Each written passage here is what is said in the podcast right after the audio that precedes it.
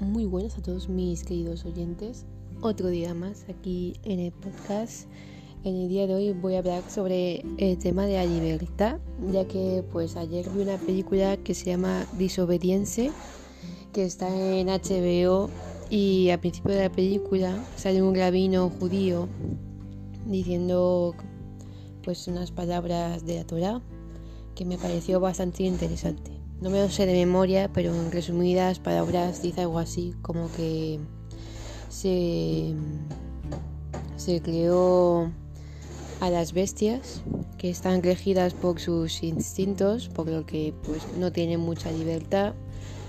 También se crearon a los ángeles que están hechos a imagen y semejanza de Dios, por lo que no pueden desviarse del camino del bien y luego se hicieron a los seres humanos, que sí que tienen libre elección, por lo que tienen pues libertad, libre albedrío, etc. Entonces decía pues que los seres humanos, esa es pues como su, un grandote, ¿no? Porque la libertad es algo muy bonito, muy preciado, pero a la vez es una condena tener que estar eligiendo todo el tiempo. Esto también me recuerda que Aristóteles en Acerca del alma hace también una distinción de que los humanos pues tenemos raciocinio, por lo que pues podemos elegir entre varias opciones, elegir nuestro camino, mientras que las bestias solamente se eligen por sus instintos de supervivencia y ya que no tienen raciocinio como para elegir. Y pues ya no hablamos de las plantas, que para Aristóteles, vamos, no tienen casi nada. Así que esto me ha parecido muy interesante. Actualmente pues sí que tenemos mucha libertad, pero es que eh, también se está confundiendo mucho la libertad económica con la libertad en palabras grandes. Veo muchos posts en Instagram de consigue tu libertad y luego es un folleto, una publicidad de invertir en algo para conseguir dinero, pero es que que tengas mucho dinero, o sea, libertad económica, no significa que seas libre.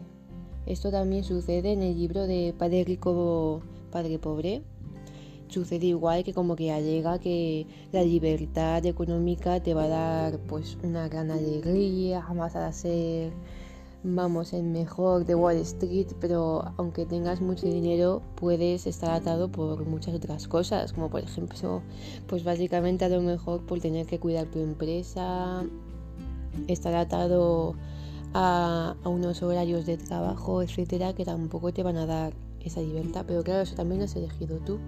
Pero de todas maneras, no debemos de confundir eso, porque hay gente que no tiene dinero, bueno, que tiene menos dinero y no tiene libertad económica y puede tener mucha más libertad en otros aspectos. Por lo que, pues el dinero no es todo, aunque para algunos sí. Y, y eso es. Hay gente que también dice que la libertad no existe, que estamos ya condicionados desde que nacemos por nuestra cultura, etcétera esto pues también se puede ver un poco en lo que dicen de un mundo feliz, como que nos condicionan al principio para que hagamos una serie de elecciones a lo largo de nuestra vida. O por ejemplo, muchas feministas alegan que desde pequeños, a por lo menos a las mujeres, la, la distinción de los juguetes o los colores y tal, en plan, por ejemplo, los juguetes de los niños son más bélicos, como más agresivos y de las mujeres eh, se dirigen más a cosas domésticas, los juegos de las niñas, pues cuando son mayores están condicionadas a elegir los juguetes con los que, bueno, a elegir las labores que jugaron de pequeños.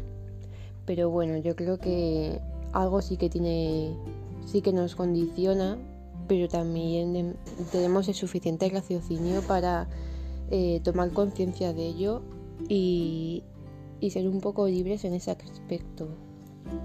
La libertad es algo que hay veces que no nos gusta, también es verdad, porque yo qué sé, por ejemplo, cuando vas al subway y tienes para elegir muchísimas opciones entre, no sé, pepinillo, salsa de tomate, salsa de picante, pues eh, prefieres que ya esté un bocadillo hecho y tú lo elijas. Que es que la gracia es esa, que lo elijas tú y que esté hecho a tu gusto. Pero eso hace que tengas que pensar que si te equivocas la culpa va a ser tuya, etcétera. Y, y pues nada, a mí pues la libertad pues es eso, por un lado está súper guay porque puedes elegirlo, pero cuando te equivocas o ves que no te ha gustado tu elección, ahí ya te deja de gustar tanto la libertad.